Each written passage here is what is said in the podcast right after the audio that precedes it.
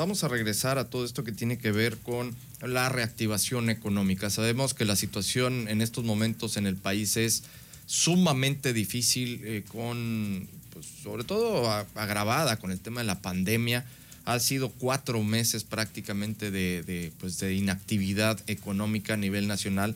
La situación es sumamente complicada. Hace unas semanas estuvimos platicando con el senador de Morena, Ricardo Agüet Bardahuil, y nos eh, comentó que en su momento iba ya a proponer el poder eh, que pues eh, ante las instituciones públicas como es el caso del Infonavit y el Seguro Social que se pudieran hacer unas prórrogas para que los empresarios pagaran posteriormente estas obligaciones ante estas instituciones. Tenemos en línea telefónica al senador de Morena, Ricardo Agüet Bardahuil, para que nos comente cómo van todas estas gestiones y sobre todo eh, cómo va eh, todo esto que se está buscando y que él está buscando desde el Senado de la República para poder eh, reactivar la economía a nivel nacional. Senador, ¿cómo estás? Muy buenos días. me da mucho gusto, Jorge. Buenos días.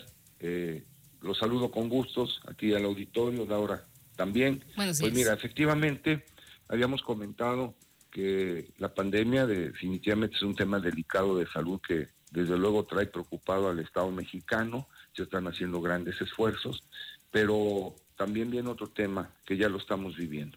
El tema de la economía en miles de familias, efectos de la pandemia, el desempleo, el detenimiento del 65% de la actividad empresarial, trae consecuencias ya de, recaudación de impuestos y aparte también trae problemas para mantener la fuerza laboral. Eh, lo que comento y lo que estamos haciendo es próximamente en la Ciudad de México, derivado y las posibilidades que tenga la pandemia para hacer las reuniones, estaremos hablando con el sector empresarial, lo haremos aquí en Veracruz, para que podamos convocar y yo convoco a la Secretaría de Economía del Estado, eh, con los buenos oficios que tiene nuestro amigo Nachón, a nivel federal, para que Estado y desde luego sector empresarial obrero patronal, representado todas las partes económicas del país, se pueda dar un paso al frente para ver cómo nos vemos en dos, tres meses o en el cierre de este año y qué medidas podemos hacer para mitigar desde luego los efectos de este desempleo que es una realidad. Se están diariamente cerrando pequeñas y medianas empresas. Senador, entonces en torno a esto que nos comenta, se podría decir que eh, podrías estar convocando a un gran acuerdo de unidad entre los sectores empresariales y las instituciones públicas, funcionarios públicas y dependencias? Si no hay en este momento eh, la voluntad de unidad, de que seamos solidarios, de que dejemos un poco la política y nos preocupemos en sentarnos todos los actores, poder legislativo, sectores productivos, eh, gobiernos estatales y federales, para tomar medidas que puedan ser útiles y que cada quien ponga desde su sector parte por parte, como lo han hecho en el mundo cuando hay crisis muchos países. Aquí pareciera que todos tenemos una agenda y que lo que le sucede al otro no tiene mayor interés. Eso no puede ser. Tenemos que salir adelante. Aquí hay un sector empresarial ejemplar en Veracruz que está dispuesto a ser escuchado, que está dispuesto a aportar, pero también la otra parte tiene que aportar. Yo propuse que sin cargo de intereses eliminaran todo lo que resta del año pagos de Infonavit, Seguro Social, 3% a la nómina y no regalados.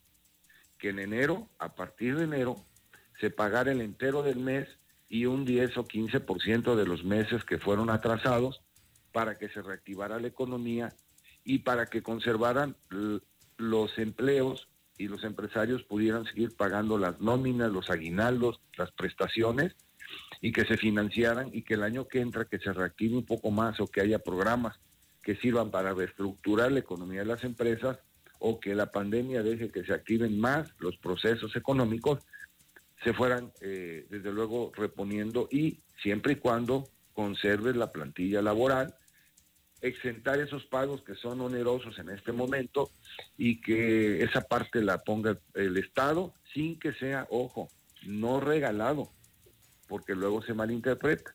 El empresario no quiere regalos, quiere posibilidades, piso parejo, pero pareciera a veces en ocasiones que hay autoridades que se sienten enemigos de los que generan empleo y es una desesperación.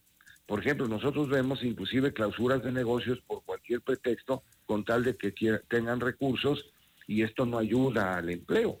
Por eso te digo, ya integrante de la Comisión de Economía, el 29 estaré en la Ciudad de México, primero Dios, desde el 28, y estaré proponiendo en la comisión que nos unamos, no importa de qué partido, pero que nos unamos para provocar y convocar esto. También tenemos el contacto directo con Concamín Nacional, con el Consejo Coordinador este, Empresarial, y vamos a hacer esta propuesta, que de hecho ellos también la están deseando, y entonces hay que dar esa oportunidad para poner un granito de arena y podamos hacer proyectos que puedan ser útiles para el gobierno y para que ayuden a la gente y no vaya a haber desesperación de desempleo que va a proporcionar inseguridad, desesperación y situaciones que pudiéramos lamentar más adelante. Senador, nada más para eh, cerrar muy bien este punto. Eh, ya tienes esta interlocución tanto con las eh, propias cámaras, con sectores empresariales, tanto con las instituciones públicas, ¿es correcto? Así es, así es. Eso lo vamos, te digo, el tema del, COVID nos tiene atados en reuniones que se hacen en auditorios. Estamos viendo si en México, con la Concamina en el auditorio, asistimos 15, eh, 20 personas, es un cupo para 120 personas y estamos viendo la posibilidad de sentarnos para ver este tema con el sector de las eh, de, la Comisión de Economía y eh, espero que pues ahora sí las fechas y ellos consideren que no tienen impedimento por el sector salud ya para entrar a una sesión importante de trabajo que de hecho lo estamos haciendo vía telefónica y por redes pero la vamos a, desde luego que hacer justa para que se haga un documento y que cada quien en ese documento, en esa minuta, proponga lo que se requiere y que el Estado mexicano lo pueda hacer. Hay que hacerlo en los estados, en las entidades federativas, y hay que hacerlo también a nivel federal. Y creo que de aquí puede mitigar la presión que se tiene ahorita económica para las empresas. Pues son buenas noticias esto que nos comentas, es, eh, senador, sin duda alguna, para eh, todo el sector empresarial. Tenemos un par de minutitos eh, todavía, senador, si nos permites. ¿qué, piensas de esta situación que se dio en aduanas, de, que pase ya al, a la Sedena, a aduana, al sector militar? ¿Se va a militarizar en ese sentido las aduanas? La noticia fue en el sentido de las APIs. Las APIs, acuérdate que son administradas por la Secretaría de Comunicación y Transportes. De hecho, ya hay convenios con la SCT, por las Fuerzas Armadas y con el SAT y, digamos, aduanas para resguardar áreas. Si tú vas, por ejemplo, al aeropuerto de México, tienes a la Guardia Nacional de sobra, entrando, entrando donde dejas tus maletas, ahí tienen un destacamento y tienen personal ahí que te está revisando.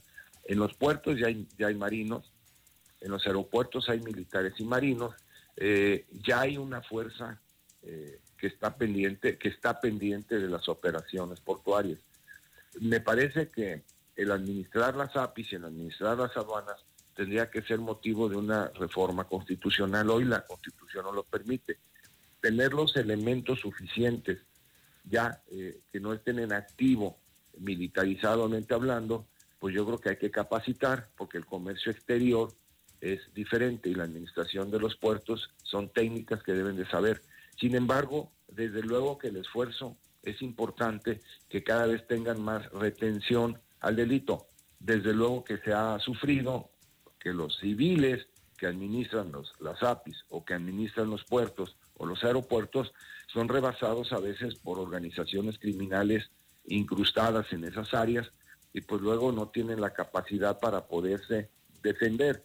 Yo creo que lo que están haciendo, dado que ha crecido considerablemente el tráfico de armas y de algún tipo de sustancias o asuntos que son ilegales, pues la contención que van a hacer esa. Ya lo otro de ser administradores, pues tendríamos que esperar una iniciativa para reforma a la Constitución para que entonces directamente sean administradores de aduanas o administradores de las APIs. Vamos a ver qué pasa más adelante, mi querido Jorge. Perfecto, senador. Ya nada más, eh, bueno, pues para cerrar, agradecerte que nos hayas tomado la comunicación y vamos a estar muy atentos contigo con este gran acuerdo de unidad que estás haciendo entre sectores empresariales y instituciones públicas. Muchísimas gracias, senador. El agradecido soy yo. Saludos a Laura y al auditorio. Muy buenos Muchas gracias. Muchas gracias. Estuvimos platicando con el senador de Morena, Ricardo Agüed Bardahuil donde ya escuchamos, se está proponiendo este gran acuerdo de unidad entre sectores empresariales e instituciones públicas para poder eh, llegar a estos puntos donde eh, se logren medidas eh, suficientes, medidas coherentes para poder mitigar este duro golpe que estamos padeciendo en nuestro país en esta crisis económica. Y sobre todo lo importante de esto es que no se pierdan empleos, es lo más importante, que no se pierdan empleos y sobre todo que muchas empresas no se extingan, no cierren sus puertas, que logren salir adelante para que podamos reactivar nuestra economía en lo sucesivo.